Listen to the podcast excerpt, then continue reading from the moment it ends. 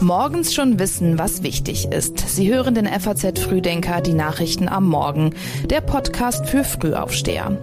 Heute ist Freitag, der 5. Mai und das ist heute wichtig.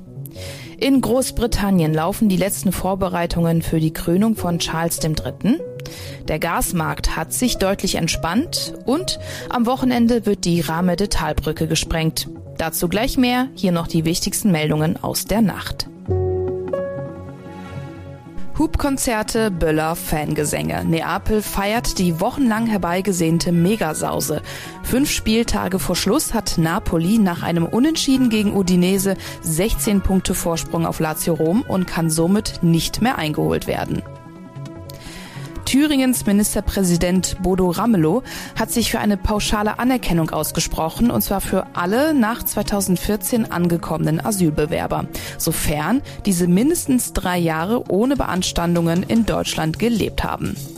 Und bei einem Schusswaffenangriff in Serbien sind gestern Abend acht Menschen getötet und 13 weitere verletzt worden. Erst am Mittwoch hatte in Serbien ein 13-jähriger Schüler neun Menschen an seiner Schule erschossen. Die Texte für den FAZ Früdenker Newsletter hat Tatjana Heid geschrieben. Mein Name ist Milena Fuhrmann. Guten Morgen.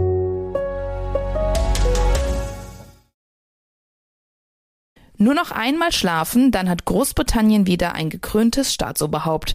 Die Vorbereitungen im Land laufen natürlich auf Hochtouren, aber schon der heutige Tag steht ganz im Zeichen der Krönung. Charles diniert heute mit wichtigen Persönlichkeiten aus dem Commonwealth. Um 18 Uhr geht es dann für den noch ungekrönten König ab ins Bettchen, denn die Zeremonie morgen in der Westminster Abbey ist ganz schön eng getaktet. 11 Uhr Ankunft des Königspaares. 12 Uhr Krönung durch den Erzbischof von Canterbury. 13 Uhr Fahrt in der goldenen Kutsche zum Buckingham Palace. Gegen 15.15 Uhr zeigt sich dann das frisch gekrönte Königspaar auf dem Balkon. Ein historisches und gerade für die Briten ein ganz besonderes Ereignis, sagt Adelsexperte Stefan Blatt. Ähm, man sagt ja immer, Charles wird mit der Krönung König. Das stimmt natürlich nicht. Er ist mit dem Tod seiner Mutter ähm, König geworden. Aber irgendwie in den Herzen wird er erst mit dieser Krönung König und Camilla Königin. Das soll ein Neuanfang für Großbritannien, für die ganze Monarchie äh, starten. Äh, und man will sich verändert zeigen. Also man will inklusiver werden, man will nachhaltiger werden, man will das Volk mehr vereinen und versöhnen. Und das beginnt quasi mit dem Tag der Krönung. Zu den Feierlichkeiten sind mehr als 2000 Gäste aus dem In- und Ausland geladen, darunter etwa 100 Staats- und Regierungschefs. Neben der engen Familie kommen auch Verwandte aus Deutschland und Vertreter aus anderen Königshäusern. Aus Deutschland hat außerdem Bundespräsident Frank-Walter Steinmeier sein Kommen zugesagt. Kleiner Fun Fact. Bei der Krönung von Königin Elisabeth II. gab es damals das Coronation Chicken.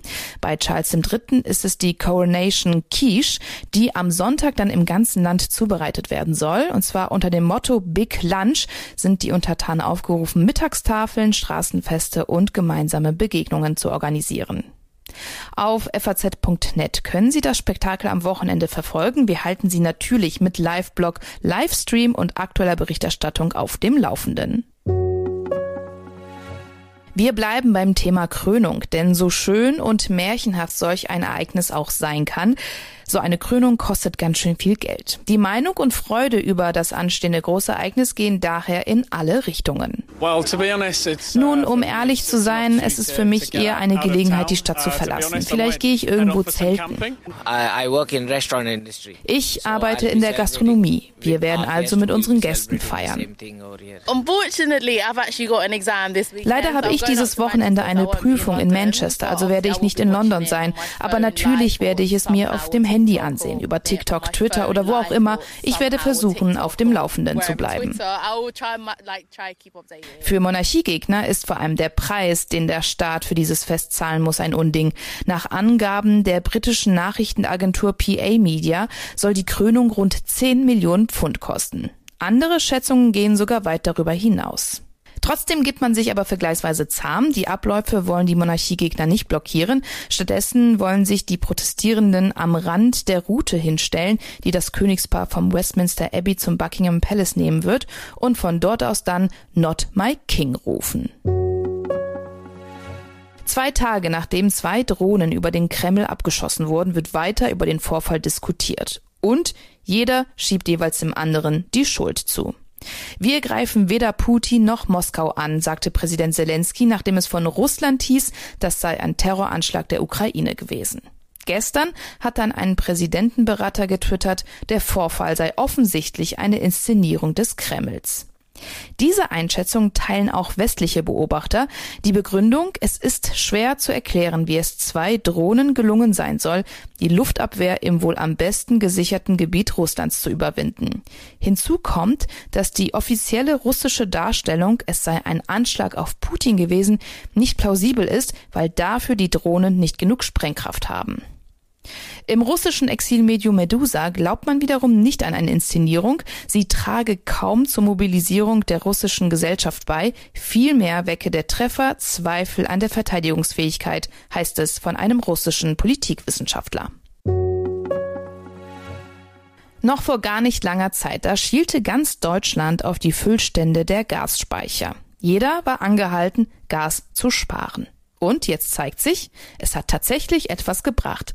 Laut einer neuen Studie des Center for Sustainability der Hertie School in Berlin, die der FAZ vorab vorliegt und in der Fachzeitschrift Nature Energy erscheint, ist der Gasverbrauch in der zweiten Jahreshälfte 2022 um 23 Prozent gesunken. Und auch in Sachen Gaspreis gibt es Entspannung. Der Gaspreis fällt und hat mit 36 Euro pro Megawattstunde die niedrigsten Stand seit fast zwei Jahren erreicht. Auch die Gasspeicher sind mit 67 Prozent gut gefüllt. Neben den massiven Einsparungen von Industrie und Haushalten dürfte die entspannte Lage aber auch den milden Temperaturen zu verdanken sein. Der Winter 2022-2023 gehörte nämlich zu den wärmsten in Deutschland seit Beginn der Wetteraufzeichnung. Für den Wirtschaftsminister Habeck sind das alles gute Nachrichten. Bereits im März hatte er in Sachen klimafreundlichen Ausbau den Fortschritt in der Industrie und in der Gesellschaft gelobt. Wenn wir was im letzten Jahr gelernt haben, wir als Land, als Politik, die Bürgerinnen und Bürger, wir als Deutschland, dass wir mit Entschlossenheit und dem Willen, Dinge auch umzusetzen, erstaunlich schnell, erstaunlich große Dinge vollbringen können. Heute lädt der grünen Politiker zum zweiten Photovoltaikgipfel ein. Nach dem ersten Treffen im März hatte Habeck Erleichterungen versprochen, um den Ausbau der Solarenergie voranzutreiben. Heute könnte eine neue Photovoltaikstrategie beschlossen werden. Morgen kommt die CSU zu ihrem Parteitag in Nürnberg zusammen. Auf dem Programm steht die Verabschiedung des neuen CSU-Grundsatzprogramms.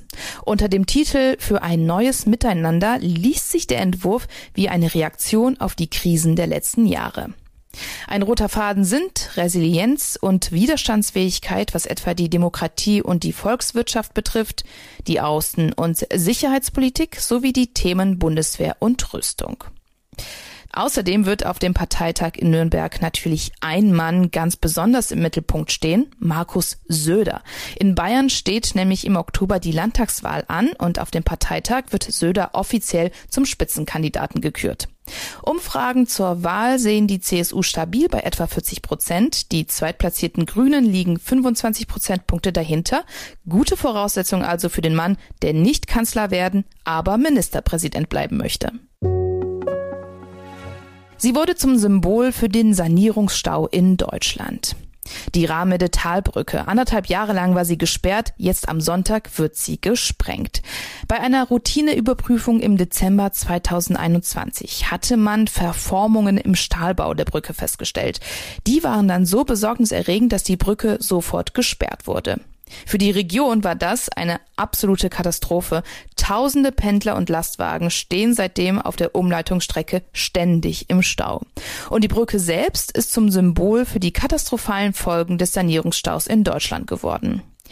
Dass das Bauwerk ein Problemfall ist, das war den Ingenieuren tatsächlich schon bekannt. Seit 2014 hat man den geplanten Neubau der Brücke immer wieder verschoben mit der Begründung, man müsse sich um andere Brücken kümmern, die noch maroder seien. Laut einer Studie des Instituts der deutschen Wirtschaft werden sich die wirtschaftlichen Schäden durch die jetzt notwendig gewordene Sprengung in fünf Jahren auf mindestens 1,8 Milliarden Euro summieren. Für den Verkehrsminister Volker Wissing ist die Sprengung der Brücke deswegen ein Meilenstein. Am Sonntag um 12 Uhr soll die 70 Meter hohe und 435 Meter lange Brücke fallen.